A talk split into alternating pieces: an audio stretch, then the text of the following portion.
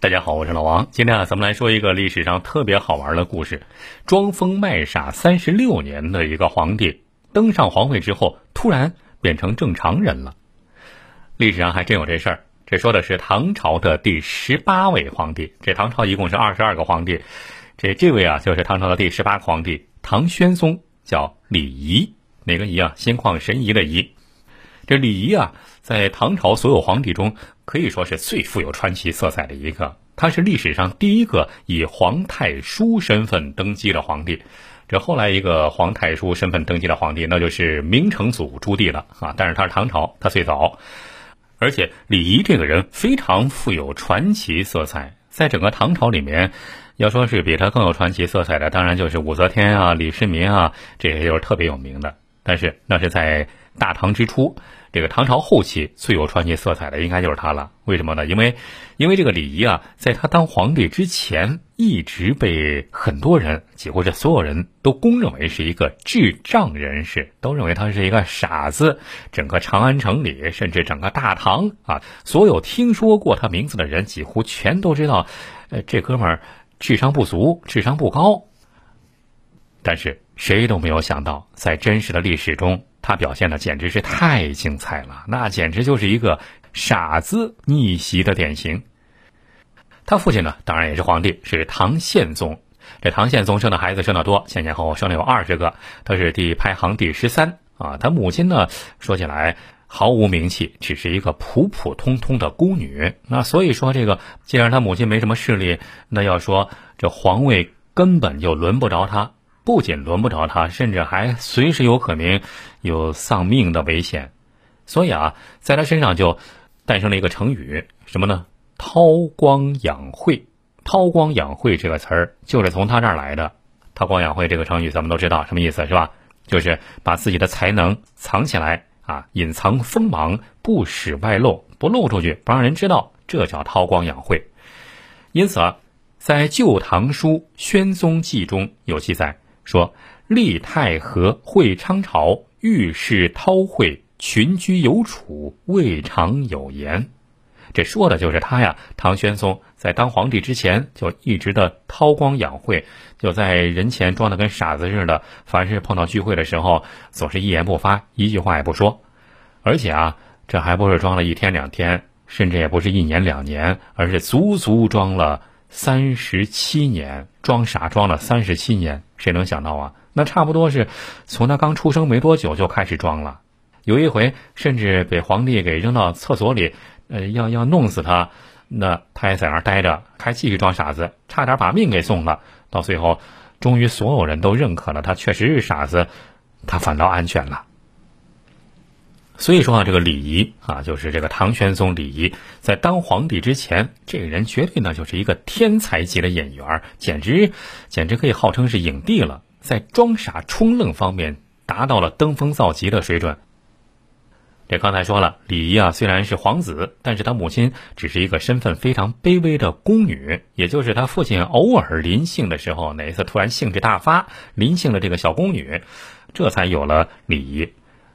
李一出生以后啊，可以说是就是在一个偏僻角落里面长大的，所以啊，从小就显得这孩子啊就显得那么木讷，那么呆呆头呆脑的，往往啊一天下来还说不了一句话，而且啊，随着年龄增长，这种情况还不见好，反而更加严重啊。刚才说了，即便是和其他人在一块的时候，也往往是一整天下来一句话也不说，显得和别人格格不入，因此啊，所有人都认为这是一傻子。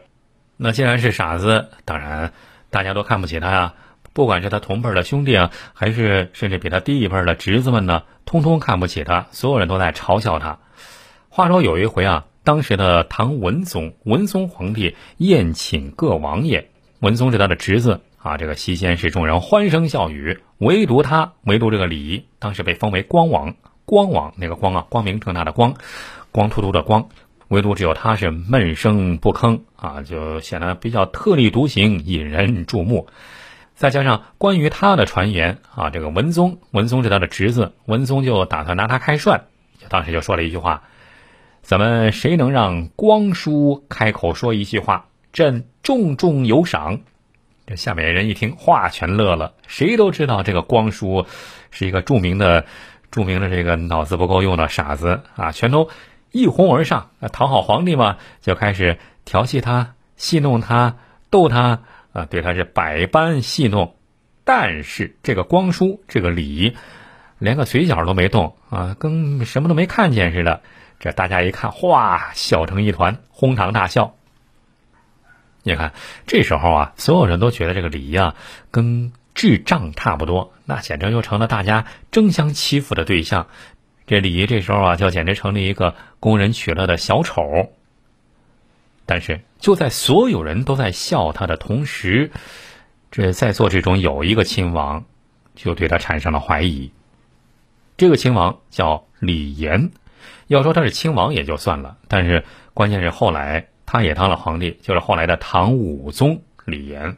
当然了，这李炎那个时候还没当皇帝呢。李炎就在想：哎，如果一个人在任何时间、任何地点、任何场合都不说一句话，那简直，简直不是一般人能做到的。那只有两种可能：一，他是真正的傻子；二，这个人恐怕不是傻子，那是深不可测呀。李岩想到了这一点，忍不住。忍不住吓了一大跳。后来过了一两年之后啊，他当了皇帝之后，就开始就开始在李仪身上频繁发生各种意外了。李岩后来当了皇帝之后，当了唐武宗之后啊，就觉得他这个光叔是在装傻，于是这个唐武宗就开始对李仪啊进行了一系列试探。他当了皇帝以后啊，有一次在一个大雪纷飞的下午，这他就带着各位王爷一起外出踏雪啊，外出赏雪。所有人都尽兴而归的时候，已经是天色近黄昏，日薄西山了。再加上中途休息的时候设宴畅饮啊，大家大喝了一通。但是这个时候，谁也没有料到那个傻乎乎的李仪早就不见了啊！怎么回事呢？原来早就不知道怎么回事，从马上掉下来。掉到了冰天雪地之中，而且没人管他，所有人全都走了，就一个人在雪地里待着。虽然史书上说这是一次意外，但是啊，在李严啊，在这个唐武宗在位期间，这个李仪倒霉的李仪经历的各种意外也确实太多了，简直是隔三差五就动不动的会发生点意外，甚至平地走路就能崴着脚啊，简直是令人难以置信。就像这一回被丢在冰天雪地里边。啊，这唐武宗料定他肯定不会回来了，肯定冻死了。这傻子嘛，但是没成想，第二天一大早，侍卫来报告说李仪又回来了，又出现在了他的王府。这这人居然又自个儿摸回来了。这一下子让唐武宗更加怀疑了，这必有蹊跷啊！这李仪看来不是正常人，肯定是装傻。于是就想，不如直接弄死他得了，以绝后患。于是，李仪一生中最有名的粪坑事件就发生了。一开始，他所遭受的试探都是一些小意思，什么呃落到水里了，从马上掉下来了，从台阶上滚下来了，想制造意外，是吧？但是偏巧就没事儿啊，怎么着就不死。为此，唐武宗就使出了一记狠招，什么狠招啊？他就让身边的太监把李。直接扔到了皇宫里的粪坑里面，皇宫中的粪坑之中啊，也把他给淹死得了。淹不死他，臭也得把他给臭死。但是没成想，真的把那个李仪给扔进粪坑里面。李仪在粪坑里泡了一整天，竟然还好好的，没死，没被熏死，也没被淹死。唐武宗一听啊，这命这么大！干脆一咬牙一跺脚一狠心，来个狠点儿的，直接派人把他给杀了算了。于是啊，这个唐武宗就派了身边的一个太监，姓裘，叫裘公武啊，这历史上有这个太监的名字，去杀掉李仪，以绝后患。他想的倒是挺好，但是就在这个时候出事儿了。出什么事儿了呢？这个太监，这个姓裘的太监，动了动心眼儿，呃，心眼足啊。他一琢磨。这个武宗皇帝啊，眼看着这个武宗皇帝这身体不太好，可能估计当不了多久皇帝。如果是这样的话，那我干嘛听他的呢？反倒不如不如放那个傻子一马，以便将来有机会，要是能让那个傻子当皇帝，那那我不就是说什么是什么了？大权就在自己手上了。所以啊，这裘公武啊，就当时就动心眼儿，就把这个李仪啊，就没杀他，把李仪偷偷的给送出了皇宫。这李仪算是逃了一命。据说从此之后啊，李仪到了民间就隐姓埋名，漂泊四海，甚至还有人传言说他当过和尚啊，还说的有鼻子有眼，在浙江一个什么安国寺落发为僧，还取了一个法名啊。当然了，后来被人所证实说是没这事儿。就这样到了民间没两年，话说会昌六年春天，这个唐武宗李炎病危。啊，真的身体不行，要吓疯了。恰在此时，他的儿子呢，还都年龄挺小啊，都年幼，没有立太子。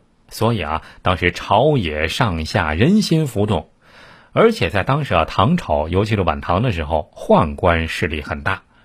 眼看着这个唐武宗是卧病在床，儿子们还都年幼，朝廷没有储君，这怎么办呢？让谁当皇帝啊？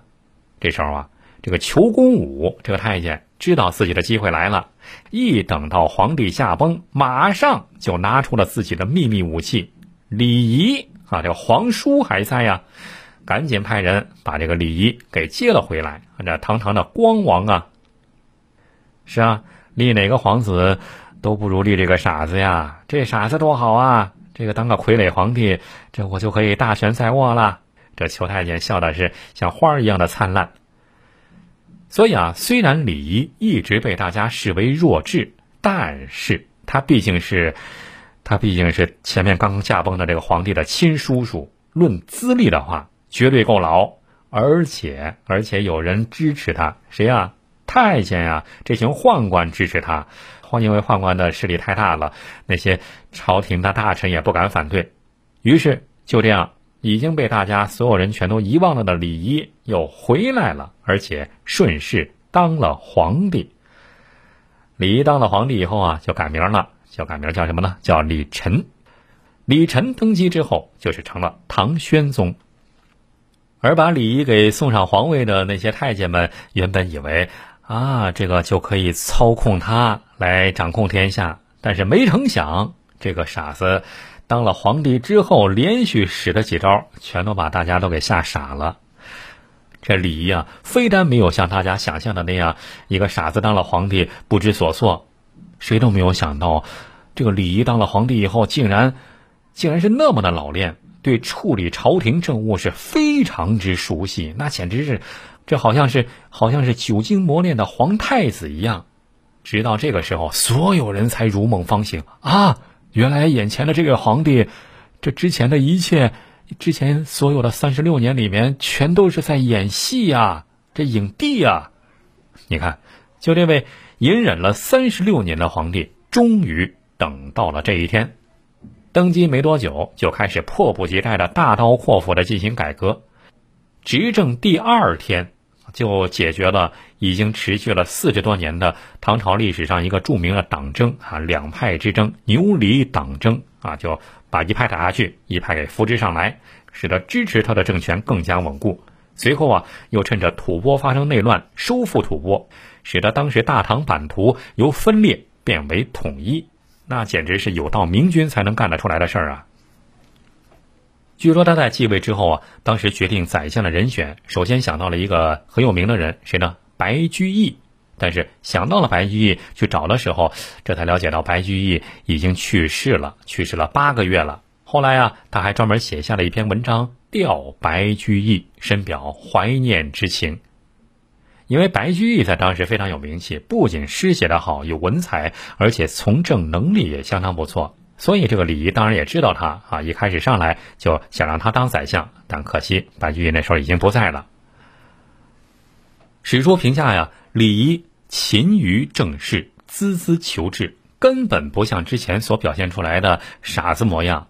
李仪当皇帝的时候啊，是重新整顿吏治，并且限制皇亲国戚和宦官。你看是吧？真的非常神奇啊！像这样一个有谋略。有忍耐、有大智慧的皇帝，登基之后大刀阔斧的改革，深得民心，被后人称为小太宗，把他和唐太宗李世民相提并论啊，说他是小太宗。历史上把他的这一时期啊，称之为大中之治啊，那跟贞观之治差不多了。